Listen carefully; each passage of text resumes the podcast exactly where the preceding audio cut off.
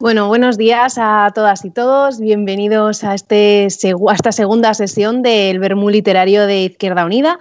Hoy contamos con nosotros con, bueno, con un periodista y escritor eh, fantástico que es Carlos Hernández de Miguel. Muy buenos días, Carlos. Hola, Esther. Buenos días. Encantado de estar con vosotros. Bueno, para nosotros es un honor tenerte aquí porque bueno, nos va a dar la posibilidad de hablar de muchísimos temas porque bueno, has tenido una, una carrera apasionante en la que has eh, combinado tantos tus trabajos como periodista como también toda esta investigación eh, sobre memoria histórica que, que, has realizado y que has publicado al final eh, tres libros sobre el tema. bueno, Carlos, trabajaste como periodista en Antena 3, además fuiste eh, en Antena 3 eh, corresponsal, o bueno, eras el subjefe de la sección internacional y trabajaste como corresponsal de guerra, tanto en Palestina, Kosovo, Afganistán e Irak. De hecho, fue en Bagdad eh, donde trabajabas junto con el resto de periodistas en el Hotel Palestina y donde pudiste vivir directamente el asesinato del periodista José Couso y de hecho esa fue una de las, de las causas por las que te implicaste muy fuertemente y sigues implicado, que es el caso Couso.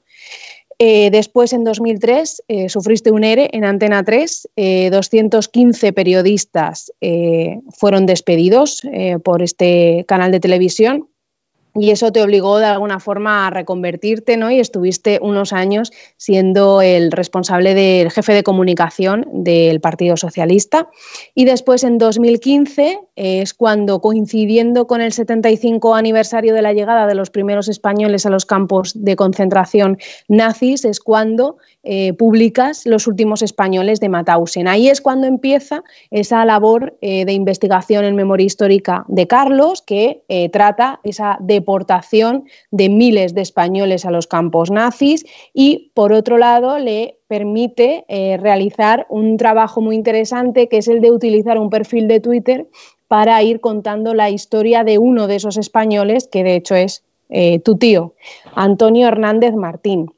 Después escribes un libro que se llama Deportado 443, que es eh, precisamente esa historia de tu tío que está eh, ilustrada gráficamente eh, por Joan Sensis y que pasa a ser una especie de cómic acerca de la historia de la deportación.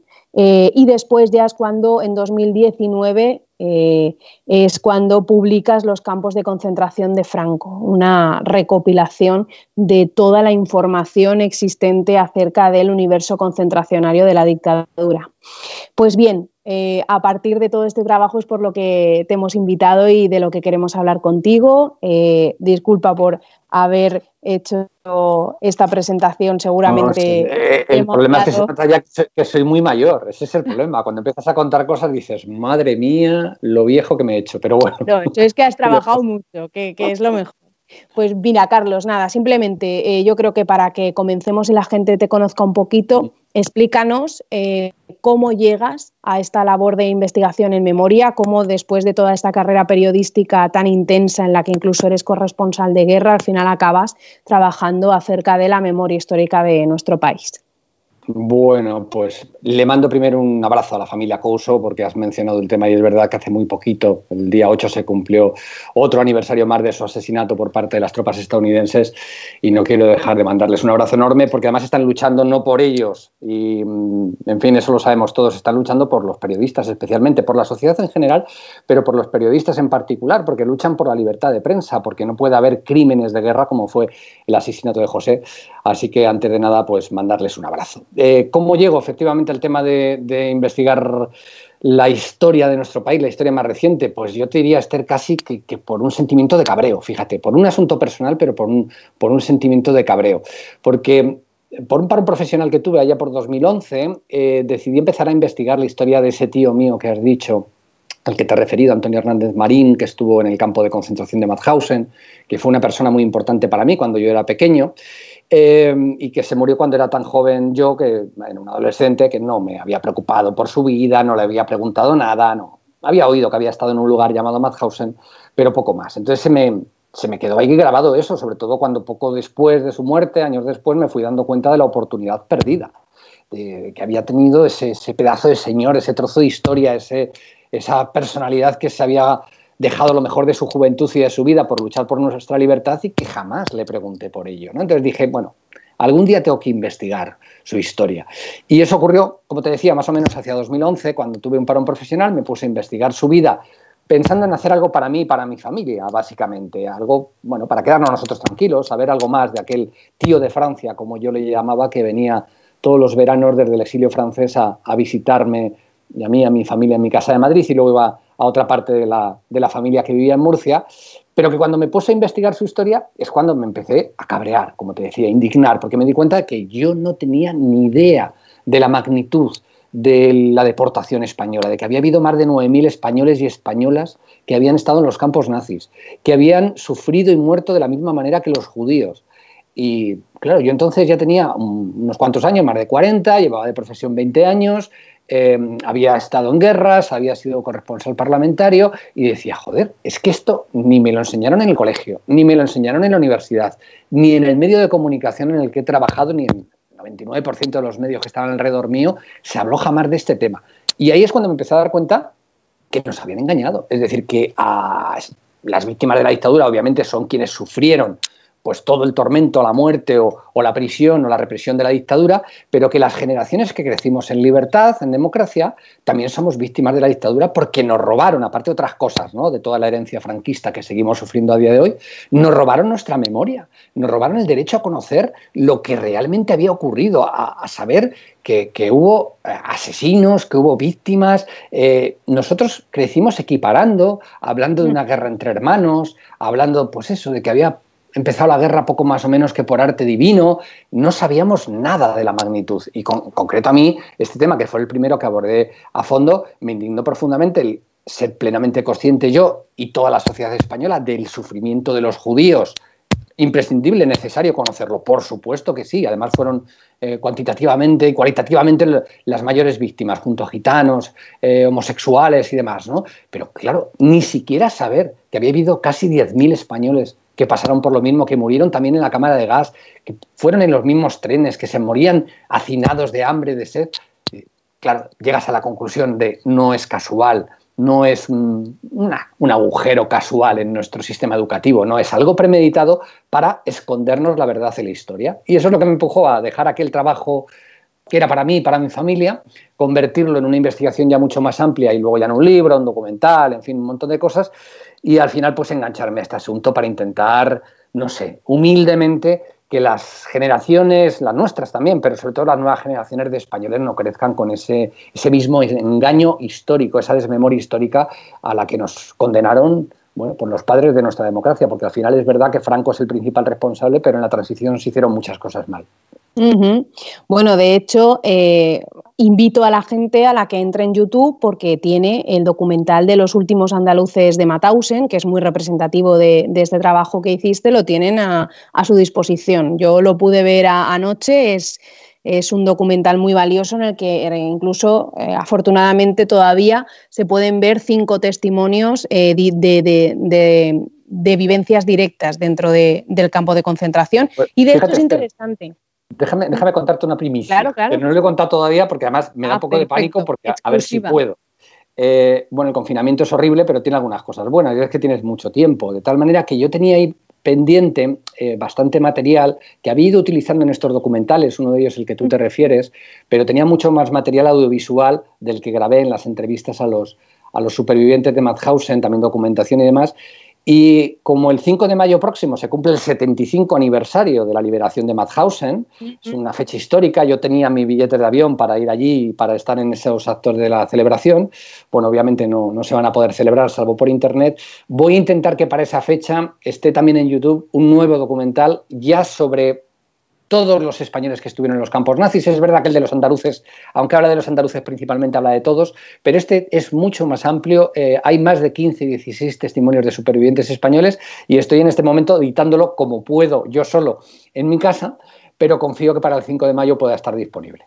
Bueno, pues mm, fantástico. Eh, de hecho, lo que te iba a comentar es que no solamente se habla en ese documental, y supongo que en este evidentemente también, de los campos nazis, es que a veces también nos olvidamos de hablar de ese paso por Francia, de esos campos de refugiados en donde murieron tantos españoles y de hecho hablas en ese documental, hablan los testimonios en ese documental de ese cementerio en el cual hay 81 españoles eh, al lado del campo de, refugiados eh, eh, francés, en el cual, bueno, murieron tantísimas personas por, la, por las condiciones tan miserables en las que tenían a los españoles exiliados en Francia. Es un tema también interesante, ese y desconocido, ¿no crees, Antonio? Sí, sí, no, y un tema además que han intentado olvidar, borrar, ahora ya desde hace unos años menos, los propios franceses. Es decir, la democracia francesa intentó evitar reconocer lo que hicieron con aquellos españoles. De hecho, es muy curioso cómo hasta hace muy poco les han llamado campos de refugiados a todos esos recintos que en toda la documentación oficial, yo he consultado muchísimo en los archivos eh, franceses, tanto los del Ministerio de Defensa como de otros departamentos, los llaman campos de concentración. De concentración. Campos de concentración directamente. Es verdad que no eran como los nazis, no había cámaras de gas, no había eh, políticas de exterminio, pero lo que había era, primero, un confinamiento obligado, es decir, unos refugiados que llegan allí, bueno, ahí también podemos hacer paralelismos con cosas que están ocurriendo en nuestros días, una gente que huye de una guerra y encima de un dictador fascista que se ha hecho con el poder, los encierran en campos de concentración, pese a que es una democracia la que entonces había en Francia, y como tú muy bien decías, sometidos a unas condiciones terribles. Eh, los estudios, no hay ningún estudio realmente que sea fidedigno al 100%, pero el estudio un poco más eh, avanzado, digamos, o más eh, eh, concreto, lo hicieron médicos republicanos que estaban en estos campos y hablan de un mínimo de 14.000 españoles que murieron de hambre, de enfermedades y de frío en estos campos de concentración franceses, sobre todo por, las pésimas condiciones. Es verdad que allí era muy raro que les asesinaran directamente, pudo haber algún incidente con la Guardia Senegalesa, pero les mataban indirectamente porque les tenían hacinados como, como si fueran verdaderos animales. De tal manera que ese es un capítulo que desde luego que debemos, debemos recordar y en cada uno de esos lugares, tú te referías al cementerio de, que está junto al campo de concentración de Set-Fons, que fue uno de los duros ¿sí? Pero en Argelés, en Barcarés, hay no, bueno, cementerios en algunas partes, en otros cementerios y monolitos que recuerdan porque en todos y cada uno de estos campos se vivió una verdadera tragedia porque era medio millón, medio millón aproximadamente de españoles el que estaban encerrados en estos campos de concentración y cuando empieza la Segunda Guerra Mundial, ahí sí ya cae el régimen democrático francés, han vuelto más o menos la mitad, 250.000, pero aún hay 250.000 españoles en esa Francia que ocupa los nazis. Han huido de España tras el triunfo de Franco y de Hitler, porque Hitler obviamente fue decisivo y aquí estaba no solo la Legión Cóndor, sino todos los asistentes militares de, los franquistas que eran nazis y que les ayudaron a ganar la guerra, pues habían huido de ellos y otra vez se los volvieron a encontrar cuando Hitler invade Francia en mayo y junio del 40. Exacto, y bueno, de hecho, en el 40 se produce un capítulo eh, muy trágico por lo cuantitativo, eh, que es el de el caso del convoy de Angulema. El caso del convoy de Angulema en la historia de la deportación de los españoles, dime qué papel tiene. Bueno, es, importantísimo. Es, que los, digamos que los españoles que acaban en los campos nazis pasa un poco lo mismo que con, la, con el tema de la guerra que hemos mencionado antes mm, por encima, ¿no? El golpe de Estado franquista. Eh, de lo poco que se había hablado hasta hace unos pocos años, también parecía que los españoles habían acabado en los campos nazis casi por casualidad. Bueno, estaban por allí y acabaron en los campos nazis. No, es decir, hubo unos caminos que les condujeron a ello.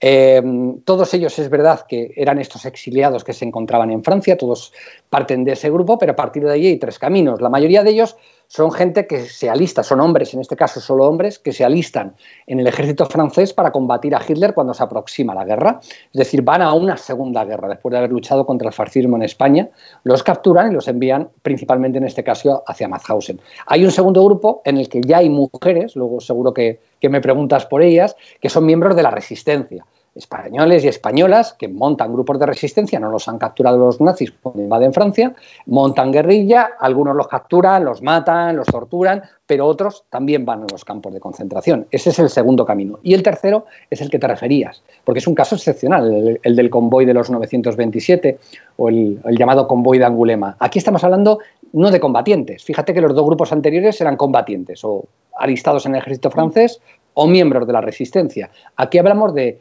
hombres en general de avanzada edad, mujeres y niños que están en ese campo de, de refugiados, este no era tan duro, situado junto a la ciudad de, de Angulema en Francia, y en agosto de 1940 el ejército alemán rodea el campo, les hace pues lo que hemos visto en las películas a los, a los, judíos, coger todas sus pertenencias, los sacan de las casas con sus maletas de cartón o de madera, los juntan en una plaza y de ahí los llevan a, una estación de tren, los suben a, a unos vagones de ganado hacinados completamente, como hemos visto en la lista de Slinder en tantísimas películas, bueno, pues estos eran españoles, los meten en esos trenes hacinados a hombres, a mujeres y a niños y los envían a Mauthausen. Esto ocurre el 20 de agosto del 40 y no llegan a Mauthausen hasta el 24, o sea, son cuatro días eh, sin comida, sin poder bajar del vagón, con lo cual tienen que hacer sus necesidades allí, eh, asfixiados de calor en este caso porque estamos en pleno verano. Bueno, un viaje que fue un auténtico tormento. Eh, fue el primer convoy de civiles de la Europa Occidental que llegó a los campos de concentración nazis. No fue un convoy de judíos fue un convoy donde se hablaba castellano, donde se hablaba gallego, donde se hablaba catalán, porque fue un convoy de españoles. Y hasta esto también nos lo han negado, no nos lo han contado. Bueno, esa es la importancia de ese convoy de Angulema, que luego tiene dos cosas muy rápidas, pero muy importantes también. Primero, aquí tenemos muchas pruebas de cómo Franco, obviamente, fue el, el ejecutor. O sea, yo nunca le he llamado un cómplice pasivo aquí, fue el ejecutor de que todos estos españoles y españolas, más de 9.000, acabaran en los campos nazis. Si no llega a ser por él, jamás habrían acabado, si no hubiera actuado activamente, proactivamente, para que acabaran en los campos. Y en este convoy tenemos varias pruebas, que son las cartas que la embajada alemana eh, en Madrid enviaba al Ministerio de Asuntos Exteriores español de Franco diciéndole eh, hay un número de españoles, en estas cartas habla de 2.000, 2.000 españoles en Angulema, ¿qué hacemos con ellos? Hay varias cartas porque no existe una respuesta. Rectifico, no existe una respuesta de la que quede constancia. Es obvio que la tuvo que haber. Lo que pasa es que o no fue escrita o si fue por escrito se debió destruir. No sabemos lo que dijo esa respuesta, pero sabemos la consecuencia. La consecuencia es que esos españoles de Angulema acabaron en el campo de concentración de Mauthausen, con lo cual es obvio que la respuesta fue hacer lo que queráis con ellos o directamente llevarlos a campo de exterminio. Exacto, porque bueno, eh, hablábamos antes de todo ese material que has generado de difusión y de divulgación, entre ellos las páginas web que han generado tus dos libros, tus tres libros, mejor dicho. En este caso, el de los últimos españoles de Madhausen, que es del que estamos hablando, ha generado una página web que se llama Deportados, deportados.es, en la cual está todo ese material audiovisual y también eh, material eh, material escrito que, has eh, elaborado tú para que sea mucho más fácil el acceso a esa información. En esa página web de portados, que invito evidentemente a que visite quien nos esté viendo, tú tienes una sección que se llama Los culpables y en ella explicas de una forma muy sencilla, sintética, la responsabilidad directa que tuvieron en la deportación de los 9.000 españoles, tanto Franco como Serrano Suñer, ya lo conocemos, el cuñadísimo, y eh, en esa sección eh, se aportan las pruebas de cómo fue después de una eh, reunión en Berlín de Serrano Suñer cuando se propició ese paso de esos campos en donde estaban principalmente los españoles, que eran campos de prisioneros de guerra que al menos cumplían eh, de aquella manera la Convención de Ginebra, a que pasaran casualmente después de esa visita a los campos de concentración. Eh, bueno, eh, esa sección en la que hay mucho más de lo que estoy diciendo, en la que tú aportas mucha, mucha más investigación, eh, dime, tú, eh, ¿qué, te encuentras cuando, cuando tú cuentas esto, cuando has ido a las presentaciones de libros? O sea, ¿la gente se queda asombrada de esto? ¿Se conocía esta, esta, historia?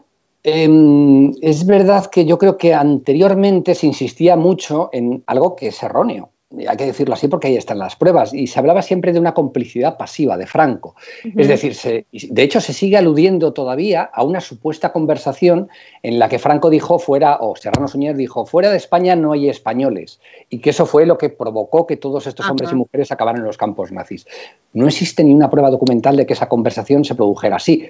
Pudo producirse, yo no digo que no, pero es que eso no deja de ser una complicidad de alguna manera pasiva, ¿no? De, bueno, hacer lo que queráis con ellos. Es que no es verdad. Es que fue mucho más activo que todo eso. Es que los primeros españoles empiezan a llegar en agosto de 1940. Uno de los primeros convoyes, no es el primero, pero uno de los primeros es ese convoy del que hemos hablado de Angulema, en el que hay una cantidad de cartas alrededor que demuestran cómo Evidentemente el gobierno de Franco lo sabía y el gobierno de Franco tuvo que autorizar, dar permiso, incluso aconsejar hacer todo aquello, pero a partir de ese momento, estamos hablando solo de agosto, en septiembre es cuando todo eso que, digamos que tenemos una serie de pruebas eh, parciales, se arma definitivamente con esa reunión de Ramón Serrano Suñer de la que tenemos todas las pruebas documentales. Serrano Suñer visita Berlín en septiembre de 1940, se reúne con Hitler, se reúne con Himmler, se reúne con toda la cúpula de la Oficina de Seguridad del Reich y el 24 de septiembre, el día que él se está, 25, perdón, de septiembre, el día que él se está marchando de Berlín, es cuando sale una orden desde Berlín a todas las oficinas de la Gestapo en la que se dice que los agentes de la Gestapo tienen que ir a los campos de prisioneros de guerra. Ahí es donde estaban, como tú decías,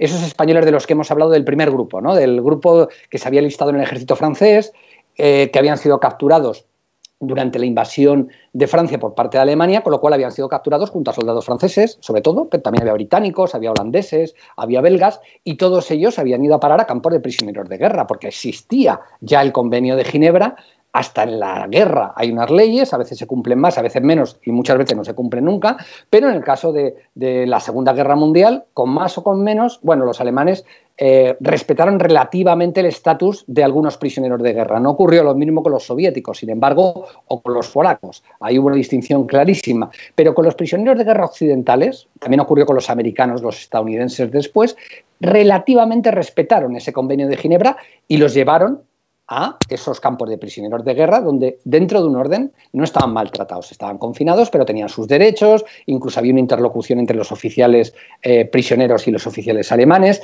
Muy importante, ser, como tú sabes, estaban custodiados por el ejército alemán y no por las SS estos campos de prisioneros de guerra. Y era una diferencia notable, porque el ejército alemán era, bueno, pues más profesional, era, estaba menos nazificado, ¿no? Era muy nazi, pero, pero no era como las SS, que era el cuerpo de élite y además el más ideológicamente afina al nazismo, ¿no? Y allí estaban los españoles con los franceses, con los belgas, con, el resto de aliados. Y solo a partir de esa reunión que se produce en Berlín es cuando sale la orden y los agentes de la Gestapo reciben una instrucción clara de Berlín que es hay que ir a los campos de prisioneros de guerra, coger a los españoles y solo a los españoles, y eso se produce justo el día que Serrano Suñer se va de Berlín después de haberse visto con Hitler y con Himmler, con lo cual, en fin, un poco más hay que añadir, y se presentan en los campos de prisioneros de guerra los agentes de la Gestapo, identifican a los españoles y a partir de ahí empiezan a sacarlos para llevarlos hacia Mauthausen. Todo este grueso principalmente acaba en Mauthausen. La inmensísima mayoría de todos estos prisioneros que van en, el 40, incluso en el 41 también hay, hay muchos convoyes, van principalmente al campo de concentración de Mauthausen. Eso es una diferencia eh, importante, porque era el único campo, además, que tenía categoría 3. Dentro de esa, bueno, pues esa sistematización que tenían los alemanes de todo, que eran muy germánicos, nunca mejor dicho, muy organizados, pues los habían eh, distinguido ¿no?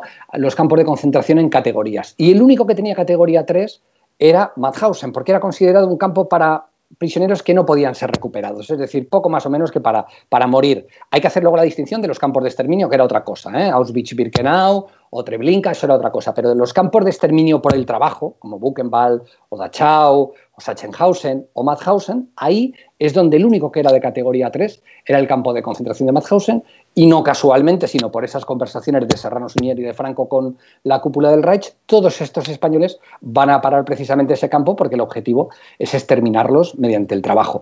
De hecho, los que más adelante van a caer en manos eh, nazis porque eran miembros de la resistencia, ese segundo grupo del que hemos hablado antes, que caen más adelante, en el 43, en el 44, ahí ya van a parar a varios campos. Algunos van a Mauthausen, pero la mayoría van a Buchenwald o van a Dachau. Ya hay una, una clara diferenciación porque, digamos, ahí sí que eh, la eh, influencia política de Franco en este segundo grupo es menor. Eh, de hecho, los franceses de la resistencia también van a parar a campos de concentración. Es decir, ahí ya todos los grupos de resistencia, o la mayoría de ellos, sí acaban en campos de concentración. estamos hablando de este primer gran grupo, que es el gran, el grueso de los prisioneros, más de 7.000 de, los españoles que acaban en los campos, los que están en campos de prisioneros de guerra y acaban en Mauthausen por esa orden directa de Franco, esas conversaciones directas entre, entre Franco, Serrano Suñer y, Hitler. Y bueno, y esos españoles que acaban en Mauthausen, eh, de, todas, de todo lo que tú has podido recabar a través del testimonio directo, ¿nos puedes dar unas pinceladas de cómo era la vida diaria y, cuántos eh, de ellos acabaron muriendo en ese lugar? Sí, hay, bueno, hay dos etapas sobre todo. ¿no? La, primera es, terrorífica, la que va sobre todo hacia, hasta mediados del 42. Eh, a mediados del 42 la cosa cambia porque Hitler empieza a ver que puede perder la guerra o que se le está completando la guerra y decide de alguna manera eh, prolongar la vida de los prisioneros, darles unas mejores condiciones de vida para poder utilizarles más en todo lo que son las industrias de armamento, lo que son las industrias que contribuyen al esfuerzo de guerra, con lo cual hay un cierto cambio. Pero claro, nuestros españoles caen a partir de agosto del 40 y principalmente el grueso de la deportación española va de agosto del 40 hasta mediados del 41. Ahí es cuando entra la inmensa mayoría de los españoles.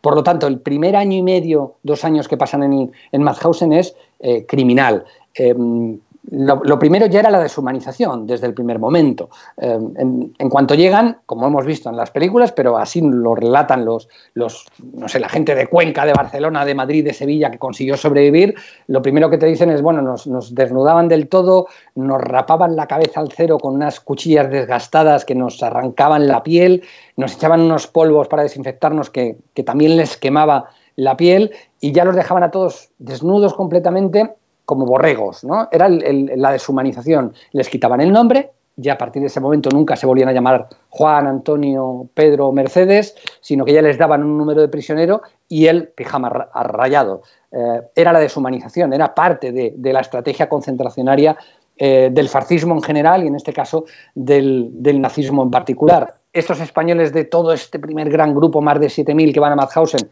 reciben además el triángulo azul invertido que les identifica como apátridas no como prisioneros políticos, que eran Triángulo Rojo, y el que, por ejemplo, muchos otros españoles llevan, pero porque son miembros de la resistencia y van a, caer en manos nazis más adelante. Todos estos, en cambio, llevan el Triángulo Azul invertido, que les identifica como apátrida, con una S en el centro, que les, bueno, aunque eran apátridas, como los alemanes eran muy, insisto, muy organizados, no les acababa de cuadrar eso de apátridas, pero si todos son españoles, porque no había, salvo excepciones, no había más, más apátridas en los campos de concentración que los propios españoles. Bueno, pues les pusieron esa, ese en el centro de apátridas españoles, ¿no? una, una consecuencia también de esas conversaciones entre, entre Franco y Hitler. Y a partir de ese momento, de esa deshumanización inicial, continuaba todo el siguiente proceso, que era mantener esa, esa deshumanización. Les trataban exclusivamente como trabajadores esclavos y además destinados a, la muerte. En los documentos que a mí uno de los que encontré en los archivos alemanes que más me impresionó es en el que se hablaba, se hacía de hecho un cálculo de, la esperanza de vida de los prisioneros y se decía que la esperanza de vida media era de seis meses. Y con eso hacían sus cuentas. Decían, bueno, como son seis meses lo que eh, viven de media, en ese tiempo consumen tanto dinero, una ridiculez en comida y en vestuario, pero producen tantos marcos en la cantera de granito o en cualquier otro lugar, el beneficio por prisionero en esos seis meses que dura vivo es de X marcos. Hasta ese punto llegaban, ellos lo tenían claro, porque además Hitler tenía una gran ventaja, y era que tenía una inmensidad de prisioneros que, podía recambiarlos. No tenía ningún problema que se le fueran muriendo, que llegaban más prisioneros desde el frente soviético, de, desde cualquier otro lugar, para ir rellenándolo. Con lo cual, los utilizan como trabajadores esclavos, dándoles poquísima, poquísima comida eh, sin ningún tipo de asistencia sanitaria y sometiéndoles a jornadas de hasta 12, 14 horas de trabajo. En el primer momento los españoles de Mauthausen, la mayoría, trabajan en la cantera de granito que está junto al campo. De hecho, Mauthausen se crea por esa cantera de granito, no es al revés. O sea, Himmler en una de sus visitas a Austria ve esa cantera, cree que es muy productiva y dice, vamos a montar aquí un campo de concentración para explotarla con prisioneros. Por eso mm. surge el campo de concentración de Mauthausen. Bueno, pues en esa cantera es donde trabajan en los primeros años la inmensa mayoría de los prisioneros españoles y a partir de ahí es donde se produce el 90% de las muertes de los españoles. Prácticamente todas, no todas, pero el 90% de las muertes de españoles se producen en los dos primeros años por asesinatos, porque hay gente que muere en la cámara de gas, españoles que mueren en cámara de gas, en el castillo de Harheim especialmente, fusilados, comidos por los perros, ahorcados, apaleados, pero la mayoría, aún así, mueren por ese cóctel de un trabajo esclavo de 14 horas, falta de alimentación y falta de atención sanitaria. Esos tres ingredientes provocan la muerte de muchísimos españoles en Mauthausen. ¿Cuántos eh, españoles eh, mueren en Mauthausen? Bueno, hablaríamos de en torno a 5.000. La cifra global de todos los campos de concentración estaríamos hablando de unos 5.500 eh, muertos, de 9.300 más o menos españoles que pasan en, total. ¿no? Estaríamos hablando de dos tercios. O sea, solo uno de cada tres españoles que acabaron en los campos de concentración nazis consiguió salir con vida de, ellos.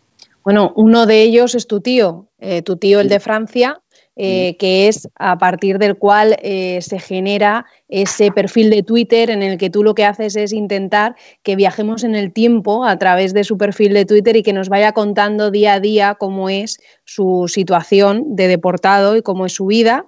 Y esos tweets son los que tú, eh, junto a Johannes Ensis, decides convertir en una novela gráfica eh, que además es un material, ya digo, eh, divulgativo fantástico, sobre todo para los, alumnos de, secundaria. Así que bueno, invito a todos los profes que nos están viendo a que, a que se hagan con un ejemplar. Y ahora pasamos, eh, después, de, después de comentar eso, que afortunadamente tu tío, el de Francia, fue uno de los supervivientes, pasamos a contar ¿Qué es lo que te lleva a que después de todo este trabajo eh, publiques en 2019 este otro libro acerca de otros campos, que nos hila muy bien toda tu explicación eh, con eh, este tema, porque efectivamente hay un paralelismo muy claro entre el universo concentracionario nazi y el universo que se crea concentracionario en la dictadura franquista.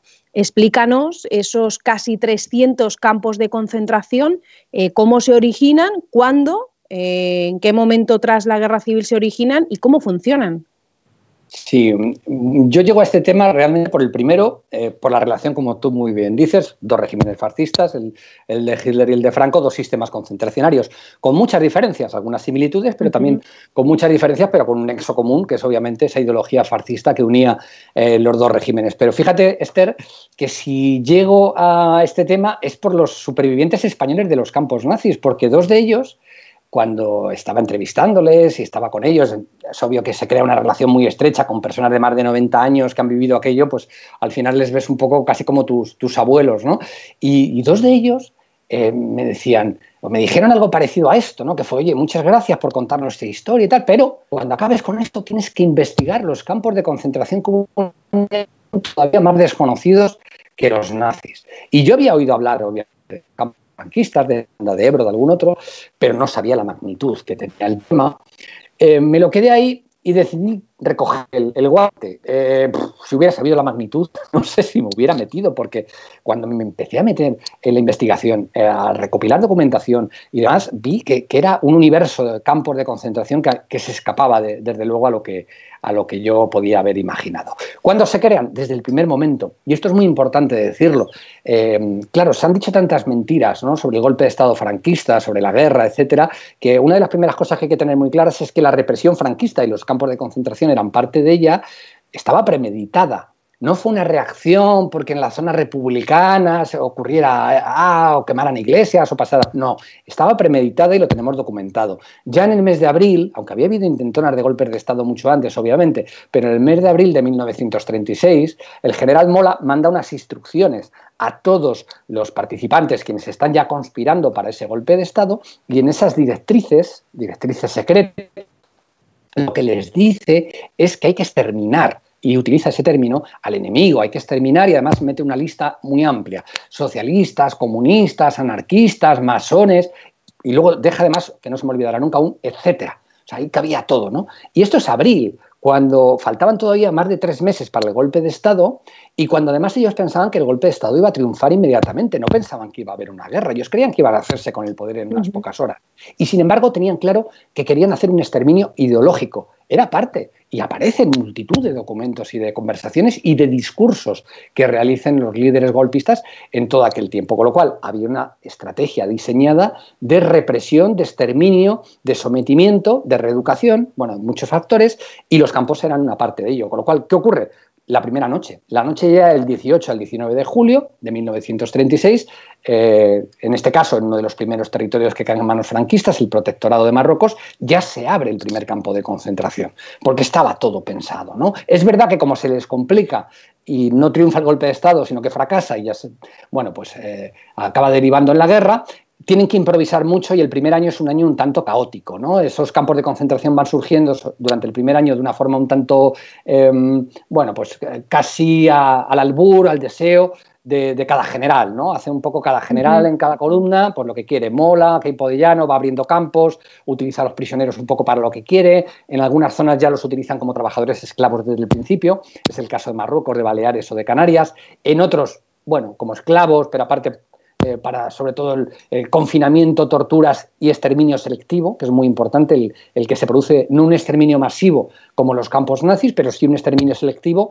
de aquellas personas más vinculadas a la democracia republicana y a, los propios oficiales. El mero hecho de ser oficial del ejército republicano te, llevaba a la fosa o un poco más adelante te llevaba a un consejo de guerra que también solía acabar con una condena a muerte o a largas penas de prisión. De tal manera que se va formando de, primero de una forma un tanto caótica ese, mapa de campos en la zona que ellos van controlando, pero a partir de julio del 37, Franco ya se da cuenta que la guerra va para largo y eh, lo que hace es intentar centralizar esos campos de concentración principalmente para amortizar la mano de obra esclava. Hemos hablado, fíjate, lo mismo en el tema nazi, ¿no?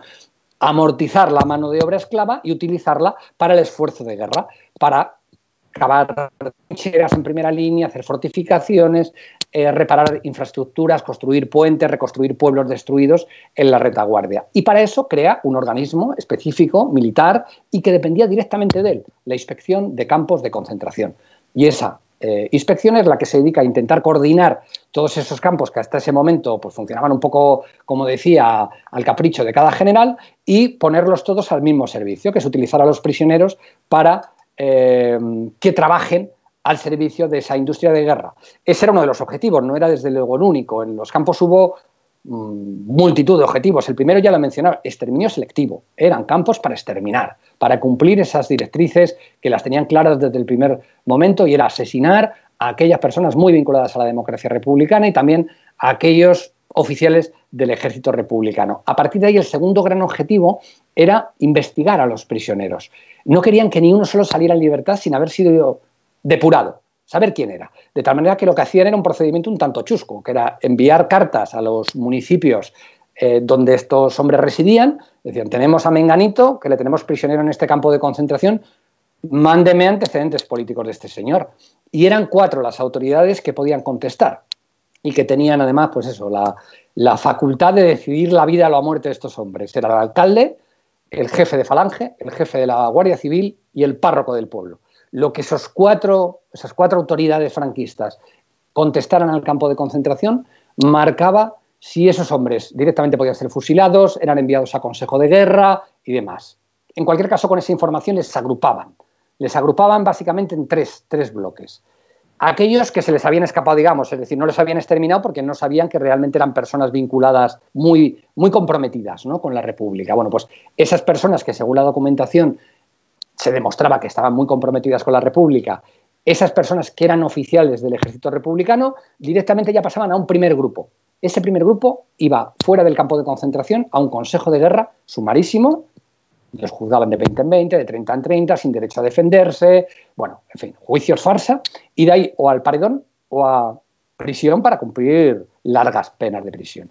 Segundo grupo, el más pequeño. Bueno, pues la información que llegaba de, esas autoridades era que, bueno, pues eran personas de familias católicas que les habían obligado a alistarse, bueno, les consideraban afectos al movimiento, ¿no? A lo que llamaban el movimiento. Esas personas eran liberadas, si estábamos todavía en época de guerra, los realistaban en el ejército franquista. Y el grueso de los prisioneros eran los considerados desafectos, pero no tan comprometidos, digamos, como para llevarlos a consejo de guerras o para asesinarlos. Entre otras cosas, Esther, porque necesitaban mano de obra. Franco no era como Hitler, en el sentido que voy a decir. No tenía un eh, banco ilimitado de prisioneros. Él tenía unos prisioneros limitados. Y además el frente daba para lo que daba y la guerra daba para lo que daba. No había un frente en la Unión Soviética que le diera millones de prisioneros cada día, de tal manera que tenía que tener unos cuantos, eh, un número importante, para cumplir el resto de los objetivos. De tal manera que aquellos que eran considerados desafectos, pero de alguna manera no tan comprometidos con la República como para, para no ser utilizables al menos, pasaban a ese tercer grupo junto con los dudosos, aquellos que no se sabía ¿Por qué? Pues porque no había llegado la respuesta de los ayuntamientos o porque imagínate si estamos en época de guerra y eran de Barcelona o eran de Valencia o eran de Madrid. Estaban todavía en manos republicanas. No podían preguntarle al alcalde de Madrid cuál era el pasado político de, de tal persona. De tal manera que ese grupo de dudosos y desafectos utilizables es el grueso que permanece en los campos de concentración con los que se cumple el resto de objetivos. El trabajo esclavo, fundamentalmente, principal, en sí el castigo, que no hay que olvidarlo, es decir, uno de los objetivos principales era castigarles, era que pagaran y que penaran y que si hacía falta murieran por, por haber estado comprometidos con, la República, y uno muy, muy importante que era la reeducación. Les intentaban reeducar. Yo en los documentos, muchísimos documentos que he encontrado sobre este tema en los archivos eh, militares, una de las cosas más escalofriantes es ver cómo, por ejemplo, eh, se obligaba que en cada campo de concentración hubiera un sacerdote, pero no se decía lo mismo ni de un médico ni de un sanitario. ¿Por qué? Porque la Iglesia en este caso sí jugó un papel fundamental en esa tarea de reeducación. Y así aparece además en los documentos franquistas, no lo digo yo, lo dicen ellos en sus reglamentos de funcionamiento, cómo les tenían que someter a charlas patrióticas semanales, obligarles a ir a misa, charlas religiosas, e intentar de alguna manera que después de haberles vencido en el campo de batalla, vencerles en el terreno ideológico. Cada vez que en un campo de concentración había, por ejemplo, una comunión, dos o tres prisioneros que evidentemente por a lo mejor habían visto la luz, nunca se sabe, ¿no? Pero probablemente por, por mejorar sus condiciones de vida accedían a comulgar, ese hecho solía acabar hasta en el despacho de Franco, porque era considerado uno de los mayores éxitos. El jefe del campo escribió un informe, bueno, en una retórica que nos puede parecer ridícula, pero grandilocuente, de cómo habían ahí doblado las rodillas ante Dios, etcétera, etcétera. Bueno, pues ese informe solía acabar en manos de Franco porque esa reeducación era una de las partes más importantes de los campos de concentración. Y ya por terminar, que me enrollo mucho, no podemos olvidar que los campos no cierran ni mucho menos cuando acaba la guerra. Los últimos campos de concentración no cierran hasta 1947 Estamos hablando de ocho años, más de ocho años después de haber finalizado eh, la guerra. Incluso después hay otros mm, recintos que es verdad que ya les llaman de otra manera, pero que son exactamente igual que los campos de concentración y que permanecen abiertos prácticamente hasta la muerte del dictador. De hecho, tiene mucho que ver en eso que dices de mm, reconvertir los campos de concentración en otra cosa, eh, el hecho de que acaba la Segunda Guerra Mundial y Franco tiene que dar esa, nueva imagen de separación, de ruptura con eh, el, eje, el eje del mal, ¿no? Con, los nazis y los fascistas italianos. Eh, de hecho, el Valle de los Caídos podría entrar en una tipología ¿no? en la que Franco lo, ya no llama eh, campo de concentración, ya no habla de eh, el peligro, el peligro y las hordas rojas, sino que intenta, ¿no? con esa nueva retórica, de hecho, hablar del Valle de los Caídos como un monumento a la reconciliación y el trabajo que se realiza ahí, de hecho, ya lo vemos ahora en pleno siglo XXI, como muchísimos eh, pseudohistoriadores ¿no? que, defienden, eh, defienden el legado franquista, eh, también defienden que bueno, era un trabajo el que se realizaba en el Valle de los Caídos, legalizado con su sueldo, etcétera. ¿no? Eso entraría dentro de otra de, de, esa, de esa reconversión ¿no? que hace Franco precisamente de los campos de concentración, pero no de la función que cumplen dentro del régimen, que es la de seguir teniendo trabajo semiesclavo. Franco intenta siempre, mm, digamos que jugar un doble lenguaje. O sea, él apuesta obviamente a, Hitler y a Mussolini como ganadores, primero porque ideológicamente es absolutamente afín con sus diferencias, nacional-catolicismo, es verdad que el catolicismo en Alemania no, pero eh, son fascismos, con lo cual son eh, afines y además ha ganado la guerra gracias a ellos, con lo cual es evidente que él apuesta a esa a esa unión y a, ese triunfo de Alemania y de Italia en la guerra mundial y apuesta sin ningún tipo de escrúpulos todos conocemos ya, por bueno, todos no lo, no lo sé, ¿no? pero conocemos el, pacto secreto que se firma en Endaya para entrar en la Segunda Guerra Mundial, porque obviamente Franco quiere entrar en la Segunda Guerra Mundial. Si al final no entra, no es porque él lo impida por esta cosa que nos vendían en los colegios, ahí me la vendieron, ¿no? De no, si es que fue un estratega y entonces engañó a Hitler, que es mentira. Si hay documentación que demuestra que quiso entrar en la guerra y si no entró es porque al final a Hitler no le interesaba porque tenía que darle una serie de concesiones que no mm, iban a molestar a Francia, en este caso, la Francia de Petén, y además no era tan importante España, salvo por el tema de Gibraltar, para la Alemania nazi porque estábamos destrozados, no había un ejército potente que le fuera a ayudar y nos consideraba de tercera división. O sea, esa es la realidad y lo que arrojan los documentos. ¿no? Pero bueno, lo cierto es que eh, Franco siempre jugó mm, ese doble lenguaje de intentar guardar un poco las formas con los aliados, con las democracias, oye, le sirvió tanto que de hecho no ayudaron a la República, a la democracia republicana durante la guerra, la dejaron sola y la dejaron a merced, en cambio, de la intervención de los eh, alemanes y de los italianos, con lo cual le funcionó bastante bien. Luego siguió jugando lo mismo.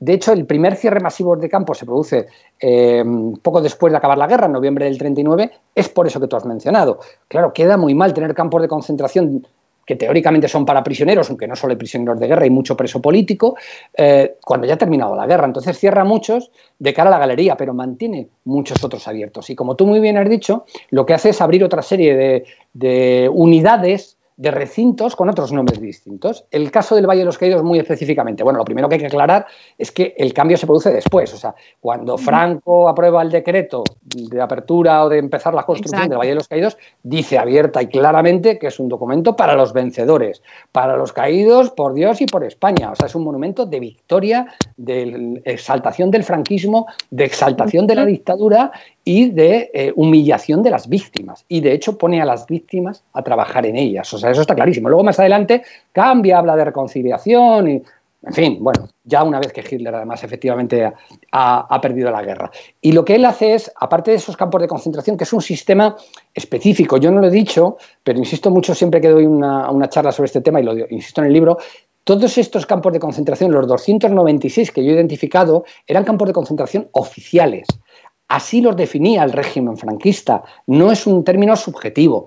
No es porque tenían recintos alambrados, con barracones. Ah, pues hombre, recinto alambrado, barracones prisioneros, campo de concentración. No. Esto es el sistema concentracionario que el propio Franco y esa inspección de campos de la que he hablado antes diseñó, creó con campos de concentración oficiales, que así se les llama en los documentos. ¿Qué es lo que ocurre? Que la represión franquista era tan brutal, era infinita, que había muchísimas unidades. Una, de las patas de la represión era el sistema de campos de concentración, que además iba unido a unas unidades de trabajos forzados llamados batallones de trabajadores, que eran parte de los campos de concentración, eran una parte más.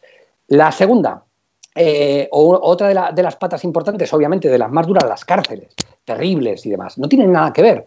Nada que ver. Y de hecho, en, España, a diferencia de, por ejemplo, en el régimen nazi, las cárceles la mayoría de las veces eran más duras que los campos de concentración. Se sufría más en las cárceles que en los campos de concentración.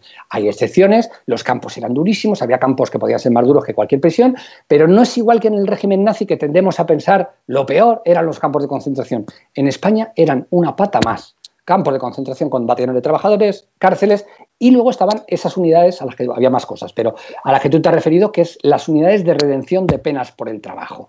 Esa milonga que se inventó Franco para intentar, de alguna manera, legitimar, poner a presos políticos a hacer trabajo esclavo.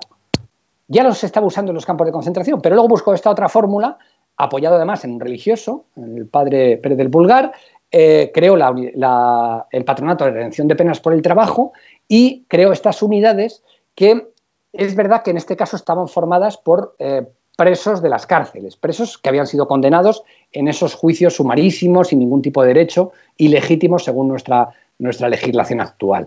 Eh, la excusa, no, les damos un trabajo, cobran un poco, es cierto, cobran una décima parte del mm. salario de un obrero libre, es decir, una miseria, pero es verdad que cobrarán un poco, y redimen pena. Cuanto más trabajen, menos van a estar en la cárcel.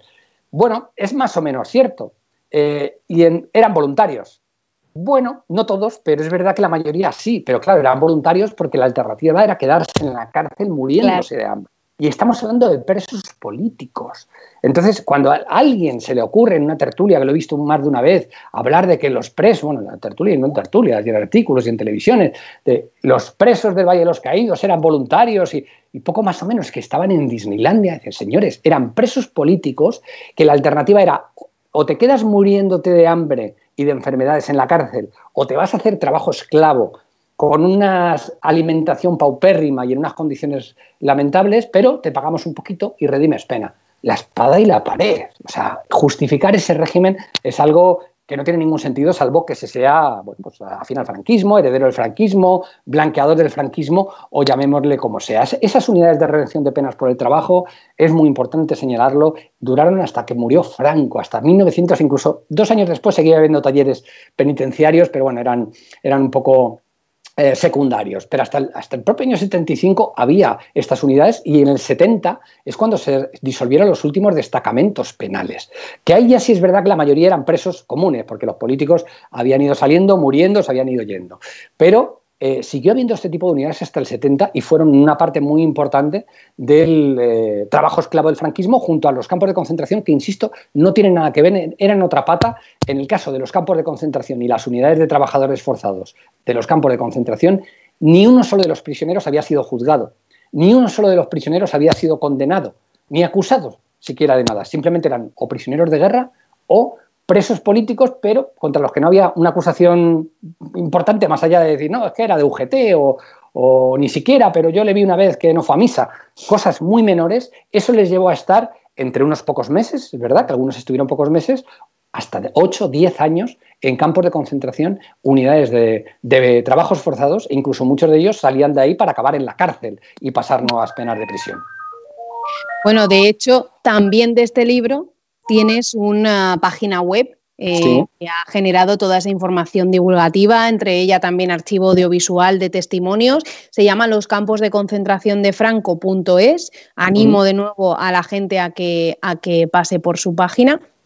Son de 700.000 personas a un millón de personas la que eh, se calcula que pasará por los campos de concentración. Me interesan dos temas de los campos, además. El tema de las mujeres, si hubo campos eh, específicamente de mujeres, parece que no, pero háblame del tema de las mujeres mm. dentro de los campos. Y el, otro tema sería, ¿existieron campos dedicados exclusivamente para las personas homosexuales?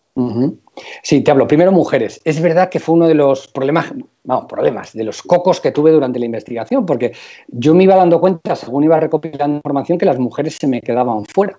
Porque es verdad que en el ideario fascista machista del franquismo, bueno, pues no era el lugar para las mujeres los campos de concentración. No era su lugar. El lugar de la represión de la mujer republicana, como bien sabes tú, mucho mejor que yo, fueron las cárceles, incluso otros recintos que tenían nombres bueno, totalmente surrealistas, ¿no? Casas de ejercicios espirituales, les llamaban de mil maneras diferentes, pero es verdad que nunca eh, oficialmente les llamaron campos de concentración ni formaron parte de ese sistema concentracionario del que he hablado bajo el auspicio de la inspección de campos de concentración con unos objetivos muy concretos. Las mujeres iban por otro lado y yo veía que se me quedaban fuera. Aún así, no podía, bueno, eh, no me he resistido obviamente a dedicarle una parte, un capítulo en el libro a la represión en general de la mujer republicana, sin ahondar mucho, porque hay grandes trabajos, muchísimo mejores que el, que el mío, sobre este tema específicamente, pero sí lo que he querido es cada cosa que he encontrado sobre mujeres en los campos mencionarla. Y es verdad que he encontrado, he encontrado, es decir, hubo mujeres, al menos en campos de concentración como el de San Marcos en León, el de los almendros en Alicante y en la provincia de Córdoba en el campo de concentración de Cabra. Hablamos de pequeños grupos y en la mayoría de los casos, salvo San Marcos, de cortas estancias. Poco tiempo estuvieron allí y luego las mandaban a estas cárceles donde allí sí eran de sufrían las violaciones, los maltratos, robo de bebés, en fin, todo lo que, lo que sabemos de sobras. Pero sí es verdad, Esther, que hay un campo que de alguna manera sí simboliza eh, yo lo llamaría ¿no? el campo de, las mujeres, porque fue un campo que a partir del final de la guerra, hasta, hasta que acaba la guerra, funcionó como el resto de los campos. Lo hemos estado hablando en esta charla. Torturas, eh, trabajo esclavo, malos tratos, asesinatos, mayoritariamente hombres. Pero cuando acaba la guerra, es reconvertido en un campo para perseguir a los eh, maquis, a los guerrilleros antifranquistas que ya estaban combatiendo, especialmente desde los montes de Galicia, de León y de Asturias. De hecho, este campo se monta en, ya estaba montado, pero es el, campo de concentración de Arnao, actualmente en el municipio de Castropol, en una playa, y allí teóricamente es donde quieren empezar a encerrar a estos maquis. Bueno, yo he encontrado los listados de los prisioneros, listados parciales porque casi todo está destruido, y es escalofriante porque no encierran a los maquis. Obviamente cuando a un guerrillero lo capturaban o lo mataban inmediatamente o iba a juicio y lo fusilaban después de, juzgarle, en el mejor de los casos podía acabar en largas penas de prisión. No iban a este campo de concentración. Este campo de concentración era para familiares y así aparecen los documentos. Aparecen los listados en su mayor parte nombre de mujeres nombre de mujeres y los propios militares franquistas ponen el motivo por el que eran encerradas en este campo. Y en algunos casos pone colaboración, en algunos pone propagandista,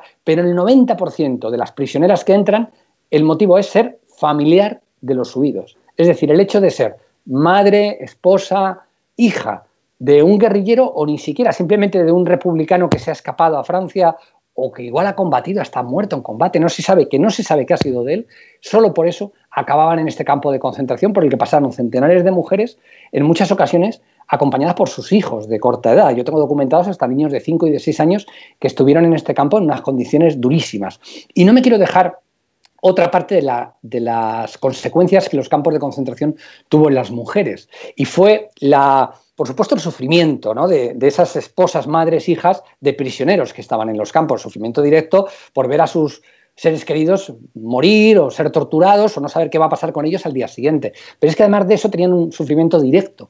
Hay muchísimos testimonios que mm, apuntan en la línea de las violaciones que se produjeron, los abusos eh, sobre estas mujeres, sobre estas familiares, porque de esa manera los guardianes prometían tratar bien a su ser querido o por lo menos permitirle seguir viviendo, de tal manera que a cambio de favores sexuales eh, se comprometían a entregarle un paquete de comida, a entregarle el paquete de ropa que llevaban o algo por el estilo.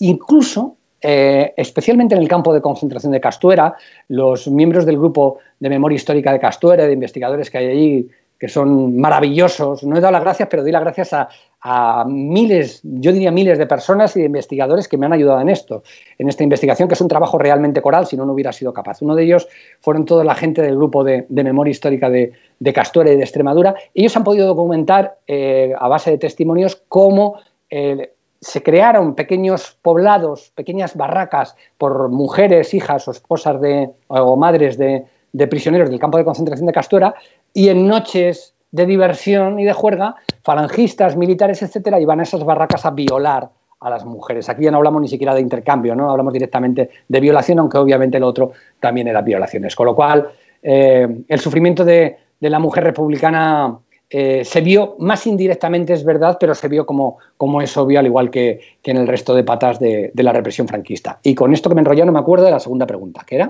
La segunda era si hubo campos específicos para homosexuales. Ah, homosexuales, sí. No, no me consta, no me consta. Sí consta que en algunos de los campos acababan prisioneros por el hecho de ser homosexuales, pero campos de concentración oficiales para homosexuales no consta. ¿Qué es lo que ocurre? Y es muy importante decirlo. Yo, de hecho, no he querido acabar, si hubiera sido historiador como tú, eh, hubiera tenido que acabar el libro probablemente en el 48, porque es verdad que ahí se cierra el último campo de concentración oficial.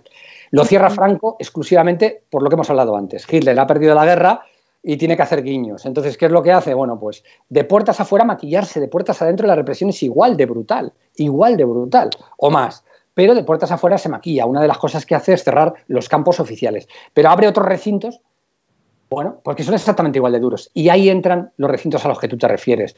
Yo, de hecho, pongo varios ejemplos, pero uno que me gusta siempre mencionar es el de la colonia agrícola penitenciaria de Tejía. Vaya eufemismo, colonia agrícola penitenciaria, pleno desierto de Fuerteventura, alambradas, barracones, y ahí encerraron a centenares de hombres solo por el hecho de ser homosexuales. Eh, trabajo esclavo, vejaciones, malos tratos, humillaciones, y ese no campo de concentración oficial, pero bueno, ese recinto terrible de confinamiento no cerró hasta mediados de los años 60 y siguió habiendo recintos parecidos hasta la misma muerte de Franco, con lo cual no hubo campos de concentración oficiales para homosexuales, pero obviamente hubo recintos de represión para homosexuales exactamente igual de duros o más que los campos de concentración. Nos pregunta una, chica que nos está escuchando y viendo si también hubo algún campo en el que mayoritariamente fueran brigadistas internacionales. Sí, sí, sí, sí. Es verdad que Franco, eh, obviamente durante la guerra, una de las decisiones que toma es agrupar a los brigadistas en la medida de lo posible en un campo de concentración, en San Pedro de Cardeña, en Burgos, para tenerlos todos juntos. ¿Por qué hace esto? No lo hace por casualidad, lo hace por varios motivos. Primero, para poderles utilizar en intercambios de prisioneros. Es decir, cuando caían prisioneros en manos republicanas, poder intercambiar estos prisioneros de las brigadas internacionales por algunos de los prisioneros que tenían los republicanos. Es muy curioso que mm, puede haber algún caso, pero en la inmensísima mayoría de intercambios que se producen es a cambio de alemanes. es decir, de aviadores alemanes de la Legión Cóndor eh, o de soldados italianos que han caído en manos republicanas hechos prisioneros, esos son los que son intercambiados, con esos son con los que juega Franco para cambiarlos eh, por brigadistas. ¿Por qué los tiene también aquí? Porque le viene muy bien a la Gestapo. España está llena de agentes de la Gestapo, aparte de asesores militares, aparte de la Legión Cóndor, aparte de militares que le ayudan a ganar la guerra, y la Gestapo visita frecuentemente especialmente este campo de concentración y más adelante el campo de concentración de Miranda de Ebro, porque hay alemanes de las brigadas internacionales, austríacos que les interesan especialmente, hay checos eh, que luego también pasan a ser eh, una tierra ocupada por, por, los nazis, de tal manera que hay, mucha eh, constancia de que la Gestapo visita San Pedro y visita después Miranda de Ebro, que es un campo que posteriormente quedará abierto durante bastante tiempo. Y por último también el haberles agrupado tiene otro objetivo y es propagandístico. Claro, Franco intenta vender que esto es una guerra de nacionales contra comunistas. Entonces, ellos son los nacionales, intentan minimizar y ocultar la presencia de italianos y de alemanes y maximizar la de extranjeros que ayudan a la República. ¿Cómo lo hace? Realizando reportajes en San Pedro de Cardeña. De hecho, las mejores imágenes que tenemos en vídeo, en cine en aquel momento, obviamente, y las mejores fotografías que tenemos de campos de concentración franquistas son de San Pedro de Cardeña porque fueron los propios servicios de propaganda del ejército franquista los que hicieron este tipo de public reportajes. Yo recomiendo ver uno que lo podéis ver en YouTube, que se llama Prisioneros de Guerra. Si ponéis Prisioneros de Guerra 1938, eh, yo creo que lo vais a encontrar sin problemas, que es con el off además original de la propaganda franquista, con lo cual, en fin, si no fuera lo terrible que es, daría risa, pero es tremenda esa, esa pieza de propaganda en la que se vende como un paraíso el campo de concentración, donde hay eh, claro, son machistas además, con lo cual lo que hay son unas eh, enfermeras guapísimas que atienden a los prisioneros mientras ellos tocan el acordeón. Bueno, pese a todo se ven imágenes que ya no son tan agradables y la, en fin, la, moraleja final eh, de reconversión precisamente de reeducación es muy interesante. Yo, recomiendo verlo. Pero lo que iba,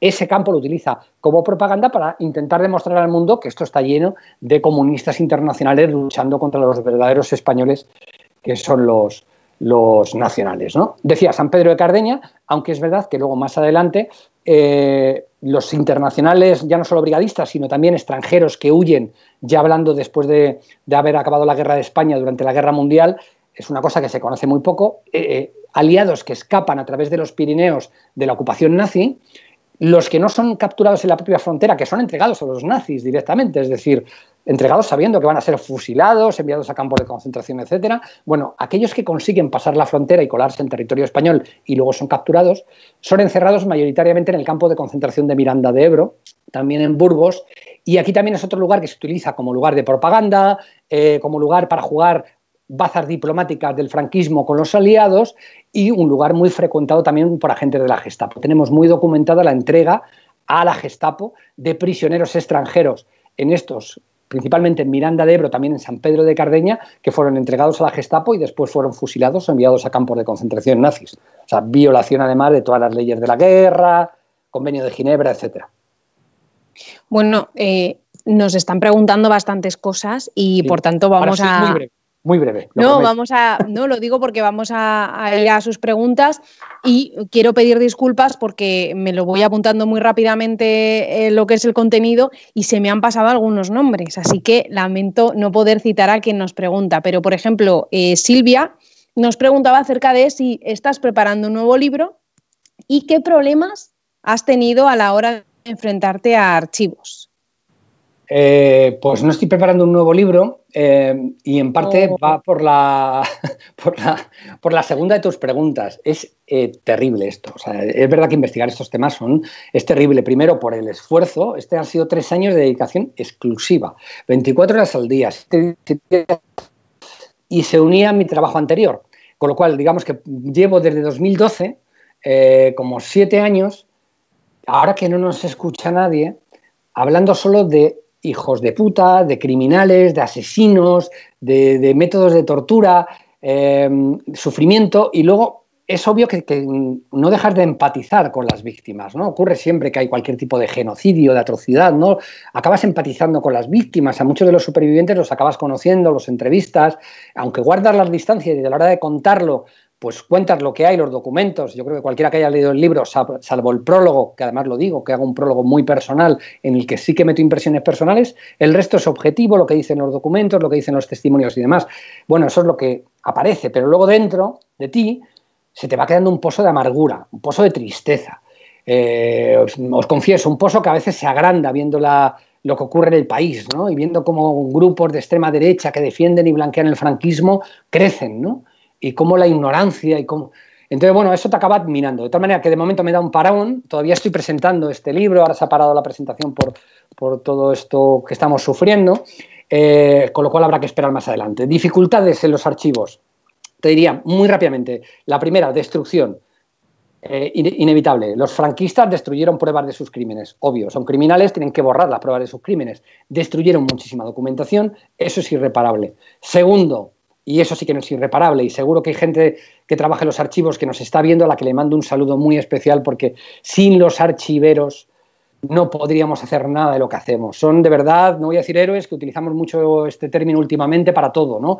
Pero son de verdad unos trabajadores abnegados que, que de no ser por su trabajo no conoceríamos ni el 10% de lo que conocemos, ¿no? Pero a pesar de eso, les faltan medios materiales, medios humanos. No ha habido una apuesta desde la muerte de Franco por los archivos, por abrir los archivos y por poner medios en los archivos. De nada sirve que podamos acceder a los archivos si no han sido analizados, si están mal analizados o mal catalogados porque no ha habido medios suficientes para hacerlo en condiciones. Bueno, no se ha hecho porque no se ha querido, no es casual, no es un problema de la chapuza española, no, es parte de la estrategia del olvido, de la transición. Si no quieren que miremos hacia atrás, vamos a ponérselo difícil, con lo cual ese es el motivo por el que es muy difícil en los archivos encontrar determinada documentación. Hay otra que está muy bien y casi siempre con la enorme ayuda de los archiveros puedes encontrar muchas cosas, pero ellos mismos son los que te reconocen que hay cajas y cajas que siguen sin estar abiertas, sin estar analizadas, con lo cual sigue habiendo documentación eh, sin analizar. Y el último problema, el más sangrante, hay quizás no sea cuantitativamente el más importante, pero simbólicamente el más importante. Hay archivos en manos de fundaciones franquistas, archivos oficiales, no archivos particulares de Franco o archivos particulares de Serrano Suñer, archivos del jefe del Estado, del Ministerio de Asuntos Exteriores, del Ministerio de la Gobernación, que están en manos de fundaciones franquistas, que están subvencionadas por todos nosotros. Me río cuando hablan de los subvencionados. Estos son subvencionados. Ahora es verdad que hace años que no reciben subvenciones directas, pero las reciben indirectas. Cada donación tiene una desgrabación fiscal, de tal manera que la casa en la que están, las donaciones que ellos hacen, todo eso eh, lo estamos pagando todos los españoles. Bueno, pues tienen archivos, la Fundación Francisco Franco, la Fundación Ramón Serrano Suñer especialmente, en su poder. Es verdad que la Fundación Francisco Franco a mí me dejó verlos, yo estuve allí, pero os digo cómo tuve que verlo, en una sala en la que había un retrato del dictador, un busto de Franco y una bandera con el escudo preconstitucional. Y yo estaba mirando allí los archivos, me veía solo en aquella sala y pensaba, ¿alguien se puede imaginar esto en Alemania? Un historiador alemán, un descendiente de una víctima del holocausto que tiene que consultar archivos porque está buscando información sobre su ser querido o sobre la historia de su país en un lugar donde hay esvásticas y donde hay bustos de Hitler. Bueno, pues aquí ocurre, sigue ocurriendo todavía a día de hoy y estamos en 2020. y la Serrano Suñer, acabo, la, Serrano Suñer, desde 2011 he intentado a, consultar sus archivos y no lo he conseguido. Llevo ocho años para consultar los archivos de la Fundación Serrano Suñer y no lo he conseguido. O sea que espero que este gobierno haga algo y termine con esta impunidad. Perdona. No, decía que de hecho lo que estás comentando es que la Fundación Francisco Franco eh, tiene en su poder documentación que se supone está amparada y protegida por esa ley de secretos oficiales que sigue vigente, que es de 1968, que debería haberse eh, tirado para atrás ya de una vez por todas, porque está amparando eh, el secreto oficial que realmente es conocer la historia de lo que ha pasado durante la dictadura española y que está esa documentación que debería estar protegida por el Estado según esa ley, repito, en manos de la Fundación Francisco Franco, esas sabiendas del gobierno anterior y todavía no se ha hecho absolutamente nada para, eh, dentro de esa legalidad que es la de eh, hacer cumplir esa ley, que aunque nosotros creamos que, está mal, que es injusta, que ya está caduca, sigue siendo la vigente. Y sin embargo no se va a la Fundación Francisco Franco para coger todo ese material y llevarlo a, a patrimonio del Estado. Es increíble que esté custodiando una fundación franquista lo que es documentación propiedad del propio Estado, algo como dices, eh, verdaderamente esperpéntico y que, bueno, daría risa si no diera tanto miedo, ¿no? Mm. Siguiente pregunta eh, es, bueno, eh, las concesiones esas de las que hablabas, que se suponía que el Estado nazi tendría que haber ofrecido a España si hubiera entrado en la Segunda Guerra Mundial, ¿se sabe un poco cuáles son? Nos preguntan. Sí, sí, colonias, colonias en el norte de África, básicamente. Es decir, el Franco de alguna manera tenía que vender de puertas adentro, aunque tenía el poder absoluto, España estaba destrozada después de la guerra. Claro, embarcar al país en una nueva guerra sin un caramelo era un tanto complicado. Entonces, ¿qué es lo que él eh, intentaba? Que le dieran colonias en el norte de África para volver a, a vender esa idea de que regresábamos al imperio español.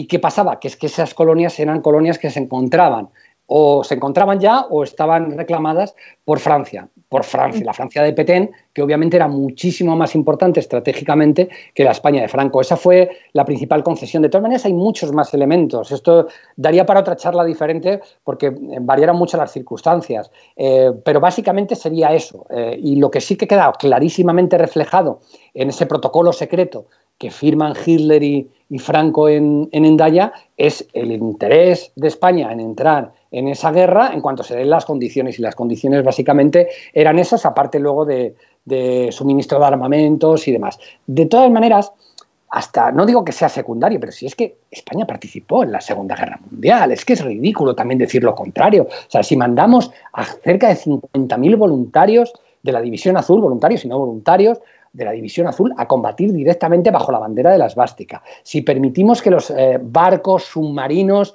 yo vivo ahora en Galicia, muy cerca de la Ría de Arosa. La Ría de Arosa era un lugar donde los submarinos nazis repostaban, se escondían, eh, de todo. Si, eh, si, les estábamos dando el wolframio, Y les estábamos, claro, les estábamos dando material para su maquinaria de guerra, si estábamos persiguiendo, y hay muchísima documentación de la que no destruyó, porque destruyó la mayoría Serrano Suñer, eh, de cómo perseguía a los agentes aliados que intentaban operar, espías en este caso, en Madrid y demás, y cómo les perseguía mientras en cambio protegía a los agentes nazis estuvimos en la Segunda Guerra Mundial. Que no participamos mm, oficialmente, cierto, por eso que hemos hablado precisamente, porque para esa participación oficial hacía falta una cosa que, bueno, Hitler no estaba dispuesto a dar en aquel momento, porque estratégicamente, como digo, eh, le interesaba mucho más Francia y porque además España, y se ve muy claramente en toda la documentación de aquella época, a Hitler le importaba principalmente por Gibraltar. O sea, más allá de Gibraltar, poquito más le interesaba una España destrozada por la guerra.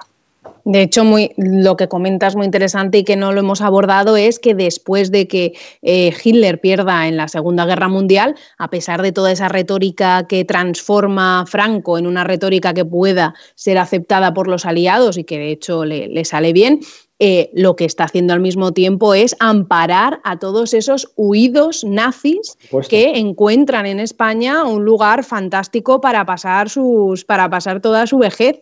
Y eh, también lo utilizan eh, como punto de como punto de, espera o de paso para ir a Argentina, donde también los Perón tenían a muchísimos científicos, sobre todo nazis, que, que, ampararon también, ¿no? Pero bueno, España fue un refugio maravilloso para nazis, de hecho eh, muchos de ellos han muerto en maravillosas condiciones, uno en Chamberí, ahí en Madrid, en Marbella, bueno, en, lugares paradisíacos. Luego os, voy a mandar, por si lo queréis poner en vuestras redes sociales, que además yo creo que no lo he publicado todavía nunca, es una, es una curiosidad, ¿no? Pero que dice mucho de esa España que nos han intentado ocultar, ¿no? no, no, si es que poco más o menos que no fuimos aliados de los nazis.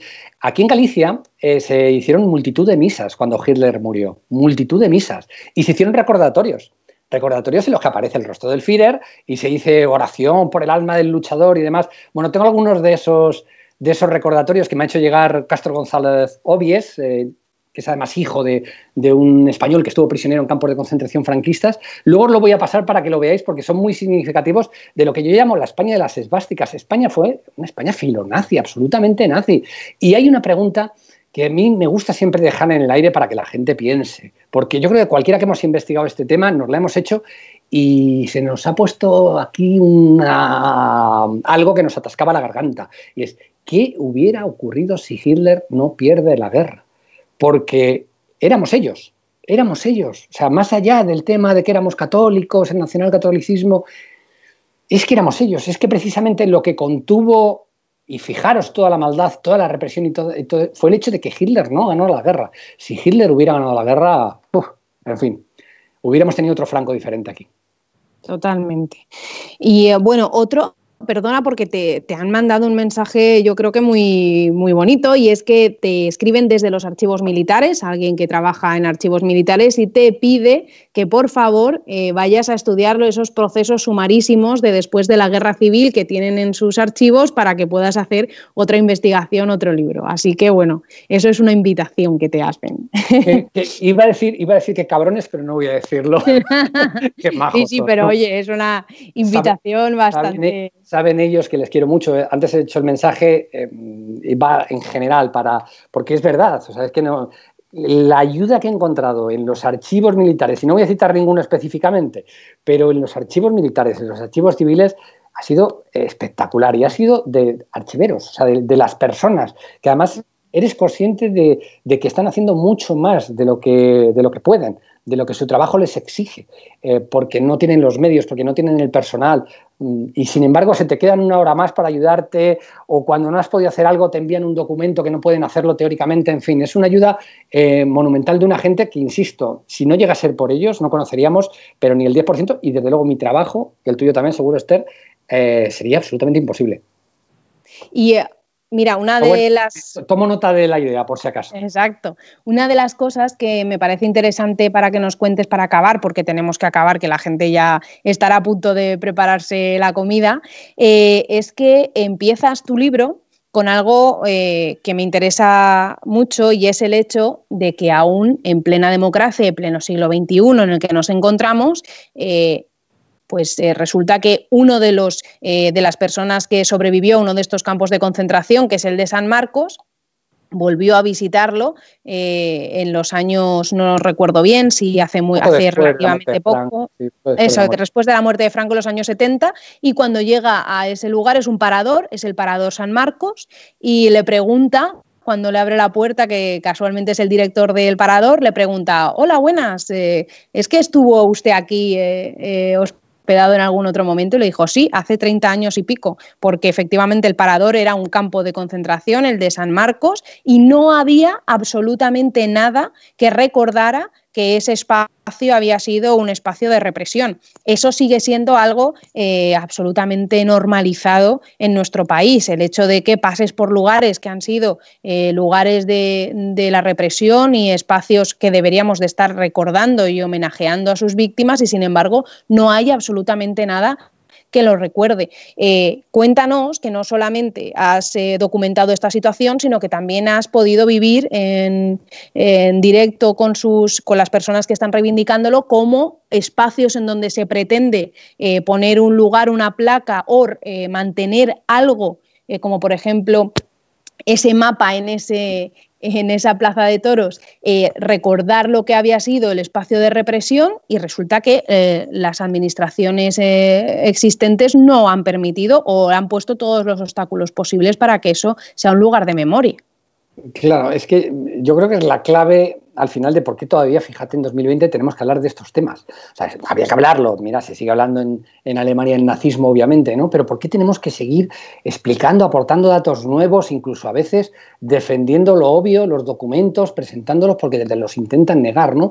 Y viene por todo esto que, un poco has, has planteado tú, ¿no? Y ha sido esta política de desmemoria que yo puedo entender, no sé si justificar, pero al menos entender que justo después de la muerte de Franco, en el comienzo de la transición, bueno, pues una de las cosas que hubiera que tragar para llegar a la democracia fuera esa, la de no mirar hacia el pasado. Estábamos saliendo de una dictadura tutelados además por los herederos de la dictadura, por políticos de la dictadura, por bueno, un rey que había puesto el propio dictador. Era un momento muy complicado y la alternativa parecía ser o se tragaba con una serie de cosas o la democracia podía no llegar. Yo puedo llegar a entender que en aquel momento se hiciera lo que se hizo. También se ha hecho en otros países, se hizo en Chile, se hizo en Argentina, pero pasados unos años, pasados unos años que no se corrigiera ese problema, me parece un error histórico, que es el que estamos pagando nosotros ahora, el que están pagando em, generaciones y generaciones de españoles y van a seguir pagando las generaciones posteriores. Si esto a partir del 85, 86, no hablo ni del 82, segunda mayoría absoluta del Partido Socialista,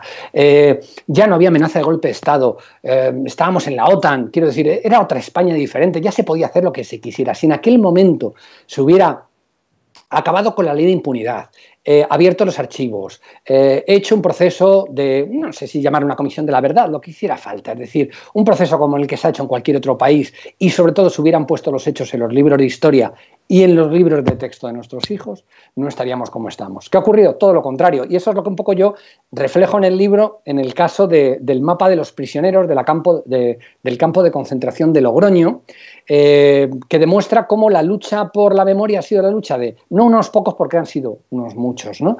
pero de unos muchos no solo eh, con la pasividad de las autoridades, sino muchas veces en contra, con los obstáculos puestos por las autoridades democráticas españolas. ¿no? ¿Qué ocurrió con este mapa concretamente? Bueno, pues era en la Plaza de Toros de Logroño, la Plaza de la Manzanera, que ya no existe, la destruyeron, había un mapa eh, que hicieron, que elaboraron los prisioneros del campo de concentración. Fue una orden que les dieron, poner un mapa de España para que los militares franquistas fueran señalando durante la guerra el avance de las tropas franquistas, el retroceso de las republicanas y de esa manera minar la moral de los prisioneros. Bueno, pues ese mapa, cuando acaba la guerra, cuando se cierra el campo y la Plaza de Toros vuelve a utilizarse para festejos taurinos, sigue estando ahí, ahí se conserva y pasan los años y sigue, ya nadie se acuerda de cuál era el origen, además un mapa de España lleno de banderitas rojigualdas tampoco era algo muy sorprendente en aquellos años.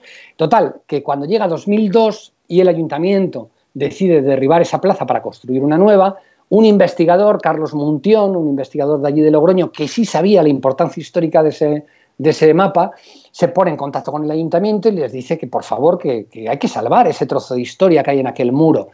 Bueno, pues el ayuntamiento, gobernado en aquel momento por el Partido Popular, le dice que no, que de ninguna manera que ese mapa y todo eso se destruirá junto con, el resto de la plaza. Muntión, en lugar de rendirse, se presentó ante los obreros de la plaza, que estaban procediendo a la demolición, y les pidió que le dejaran un rato para llevarse esa pared.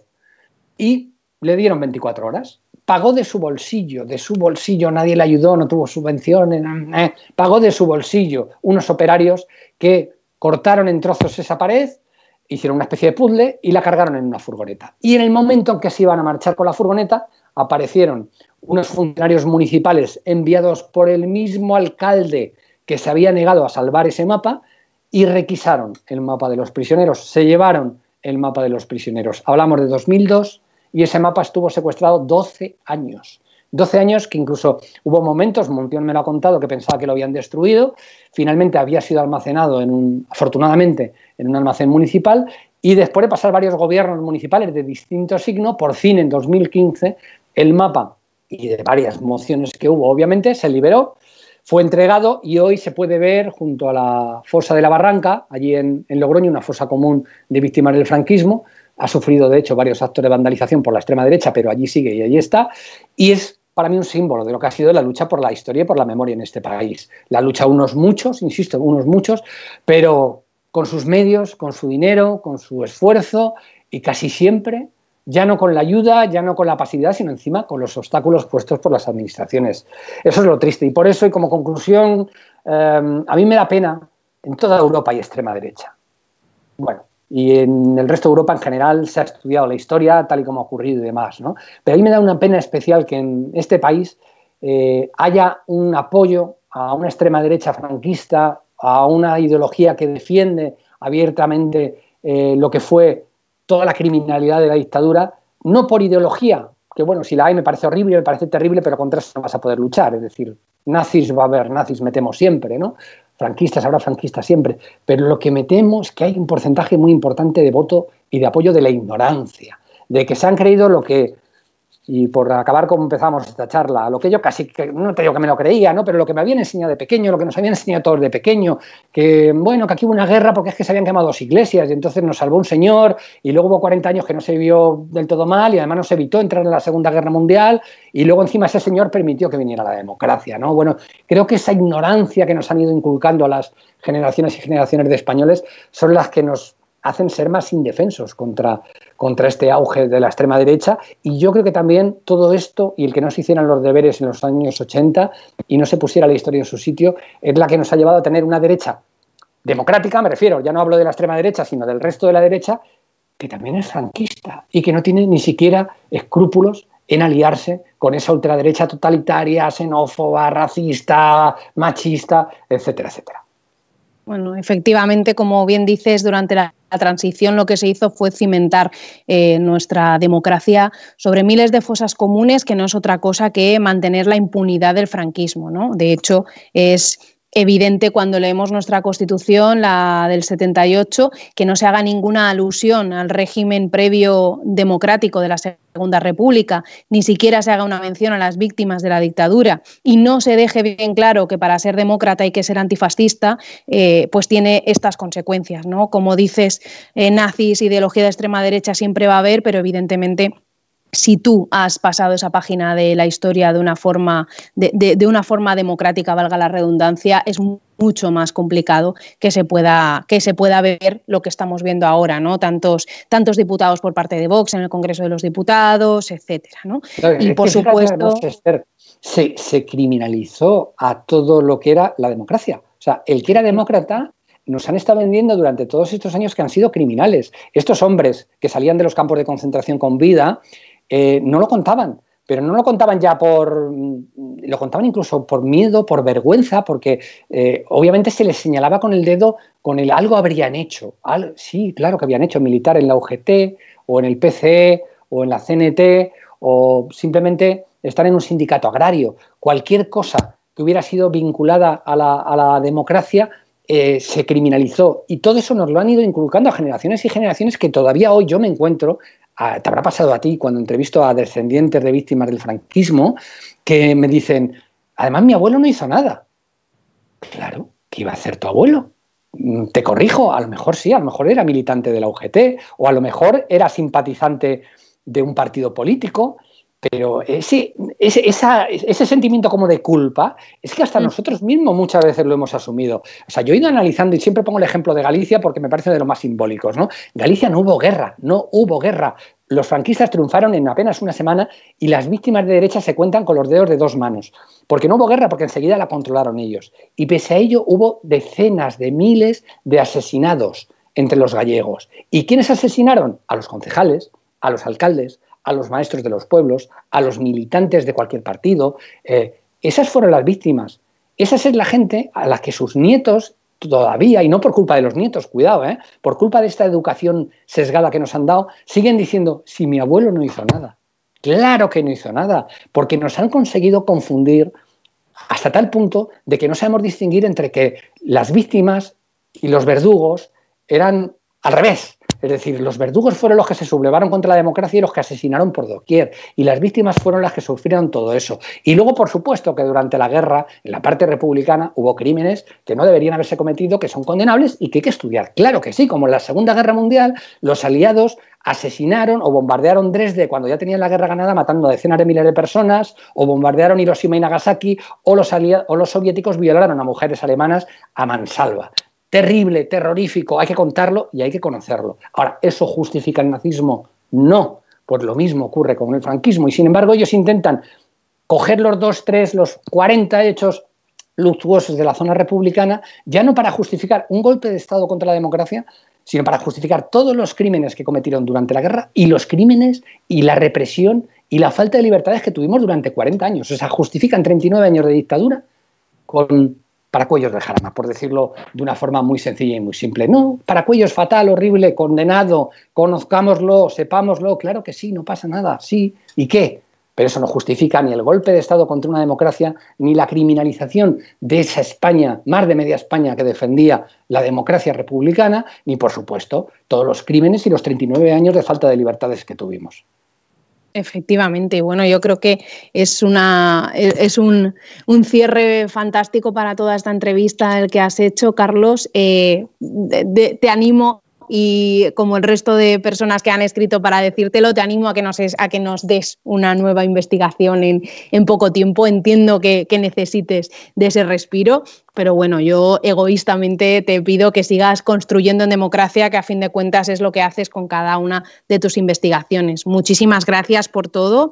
Eh, además, invito a la gente que nos vea que no solamente lea tus libros, sino que lea tus artículos, muchísimos de ellos dedicados también a este tema en el diario.es, en donde poniendo tu nombre se puede tener acceso directo a todas esas eh, a todos esos artículos y reportajes que haces sobre memoria y sobre otros temas, entre otros algo muy interesante que no quería dejar de citar y es ese viaje a Turkmenistán que realizaste hace poco y en donde nos cuentas cómo funciona uno de los estados más cerrados eh, de, todo el mundo. Pues bien, Carlos, ya es la una y media, tenemos que, marcharnos y, y, de nuevo muchísimas gracias y bueno, dejarte la palabra por si quieres decir algo algo más. No, nada más que daros las gracias, darte las gracias a ti personalmente por haberme invitado, bueno, a Izquierda Unida por montar este tipo de, actos y de charlas que me parecen tan necesarias en todo momento, obviamente, pero, pero especialmente en estos momentos difíciles y que, bueno, pues una de las formas también de luchar contra las noticias falsas, contra los bulos, pues es hacerlo también en la historia, ¿no? Porque nos intentan engañar sobre lo que ocurrió ayer. Imaginémonos entonces qué es lo que intentan hacer sobre lo que ocurrió hace 70 o 75 años. Lo mejor, pues intentar defender la verdad y, y bueno, pues en eso intentaremos estar. Muchísimas gracias a todos los que nos han aguantado durante hora y media. No, no, para nada, un placer. Gracias, un placer.